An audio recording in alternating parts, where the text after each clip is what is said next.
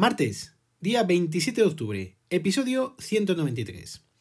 Pues hoy han comunicado tanto como 8.304 nuevos casos diagnosticados en las últimas 24 horas y el total asciende a nada menos que 1.116.738 casos totales notificados.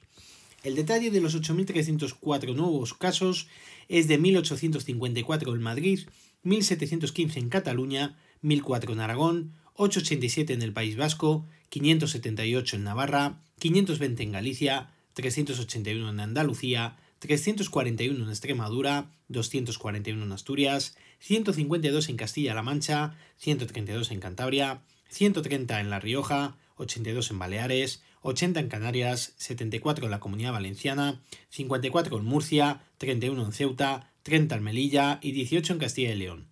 El número de casos diagnosticados en los últimos 14 días han sido de 205.256, con una tasa por cada 100.000 habitantes de 436,47.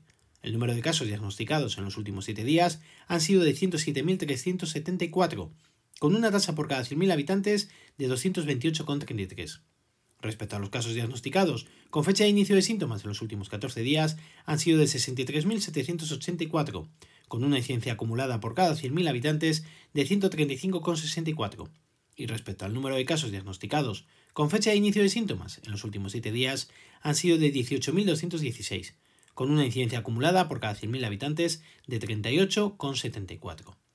El número de casos que han precisado hospitalización con fecha de ingreso en los últimos 7 días han sido de 4.658, siendo total de 170.789. En cuanto al número de casos que han ingresado en UCI, con fecha de ingreso en los últimos 7 días han sido de 292, con un total de 15.278.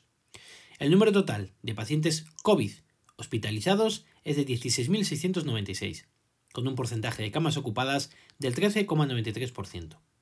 En cuanto al número de pacientes COVID en UCI, son de 2.292, con un porcentaje de camas ocupadas del 25,04%. Hemos superado el 25%. El número de ingresos por COVID, evidentemente, en las últimas 24 horas han sido de 2.101 y las altas se han quedado en 1.863. En cuanto al número total de PCRs que se han realizado en la semana del 16 al 22 de octubre, creo que este dato está mal y creo que es del 17 al 23, pero bueno, lo mismo da. Serían de 826.550 pruebas PCR y 199.362 de test de antígenos.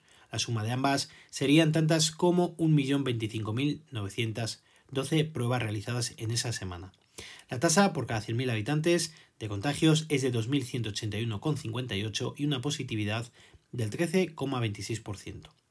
En cuanto al número de fallecidos, con fecha de función en los últimos 7 días, han sido de 746 y están distribuidos en 159 en Madrid, 132 en Castilla y León, 124 en Andalucía, 74 en Aragón, 50 en Galicia, 42 en Asturias, 29 en Extremadura, 25 en Navarra, 23 en la Comunidad Valenciana y Castilla-La Mancha, 15 en País Vasco y La Rioja, 12 en Canarias, 10 en Murcia, 4 en Cataluña, 3 en Baleares, Cantabria y Ceuta y 0 fallecidos en Melilla.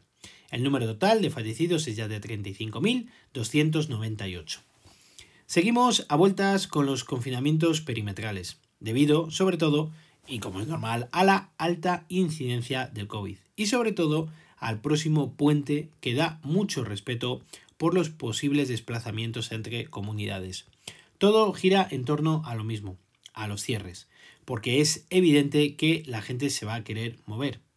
Castilla y León, Madrid y Andalucía andan a vueltas sobre dicho cierre o no de sus territorios. Y es que actualmente todas las comunidades, excepto Baleares, Canarias, Comunidad Valenciana y Galicia, se encuentran en riesgo extremo, siendo este, este nivel, el riesgo extremo, se denomina si se superan los 250 casos por cada 100.000 habitantes en 14 días o bien 125 casos en una semana. Es evidente que se tiene que reducir la movilidad durante el próximo puente, pero la verdad es que no sé a qué están esperando. No nos deberíamos de poder mover absolutamente nadie de nuestra comunidad para intentar no seguir expandiendo el virus. Tenemos que hacer un esfuerzo y quedarnos en nuestra casa, o salir a pasear, a tomar el aire, de forma libre, de forma familiar, pero siempre sin juntarnos más de la cuenta. Respecto a la prórroga del estado de alarma, ya se está negociando, están viendo eh, contactos, como, como, dicen, están habiendo contactos, junto con lo del tema de los presupuestos, pero el principal partido de la oposición, el Partido Popular, ya ha dicho que, que si quieres arroz, Catalina, que de seis meses nada, que ocho semanas máximo y que ya están haciendo un esfuerzo. Así que, como siempre, los políticos dando ejemplo. Que ojo, que yo no digo que el Partido Popular tenga que decir a todo que sí, pero hombre, se podrían poner de acuerdo en algo, ¿no? Y ceder tanto los unos como los otros. Vamos con el apartado de tecnología. No hay manera, amigos y amigas, no hay manera de recibir el iPhone 12. Hoy nos debería de haber llegado el iPhone verde, el iPhone 12 verde, que hemos comprado en Amazon. Para hoy estaba prevista su llegada, pero misteriosamente ha sufrido un retraso, un problema logístico y se supone que llegará mañana o bien entre mañana y el sábado. Algo que la verdad no entiendo, porque tampoco dan mayores explicaciones. Seguimos dando vueltas al tema, y no sé yo si finalmente nos quedaremos con el verde, aunque no os lo creáis, puesto que ayer por la noche hemos vuelto a pedir otro iPhone 12, ahora de color blanco, que es casi, digamos, la apuesta segura, y mm, realmente el que mi mujer en principio prefiere, porque sería igual que el iPhone 10 que tiene. ¿Dónde lo hemos pedido? Pues en la web de Apple, porque la verdad es que el plazo de entrega era bastante bueno y nos prometen que llegará el martes día 3 de noviembre, después del puente, siempre y cuando le dejen entrar por el, por el cierre perimetral, porque con la suerte que estamos teniendo, no se extrañe que ahora tengamos algún otro problema. El modelo que hemos pedido pues es el mismo, el iPhone 12, pero en este caso de color blanco, también de 128 GB, y hemos vuelto a meter la opción de poder entregar el iPhone 10. Porque, como veis, y según está todo, es imposible poderlo reparar en un centro autorizado o una Apple Store. Y quiero quitármelo de encima a la mayor brevedad. Hemos anulado, por tanto, el pedido del iPhone azul, que habíamos pedido también a Apple, y que no iba a llegar hasta la segunda semana de noviembre. Y yo creo que la mejor opción, como os he comentado, es la del iPhone blanco, la posibilidad de enviarles el iPhone 10 y de una vez por todas solucionar el tema. Veremos, no obstante, cuando tengamos el color verde en nuestro poder, si a mi mujer le termina gustando o no. A lo mejor le encanta y se queda con él y cancelamos lo de Apple. Ya veremos a ver. No es cuestión de recibirlo antes, sino de recibir algo y estar, y estar a gusto con ello, porque evidentemente con, con, el teléfono no vas a estar un año, nosotros por lo menos, entonces no vas a estar con un teléfono a disgusto. Además, ya para terminar, he llamado por teléfono a la Apple Store Online para preguntar por el plazo definitivo de devolución del iPhone SE, puesto que en el correo que me enviaron cuando solicité la devolución, en el que me mandan las instrucciones para imprimir la etiqueta de devolución y demás, me dicen que tengo 5 días laborables para poder devolver el dispositivo.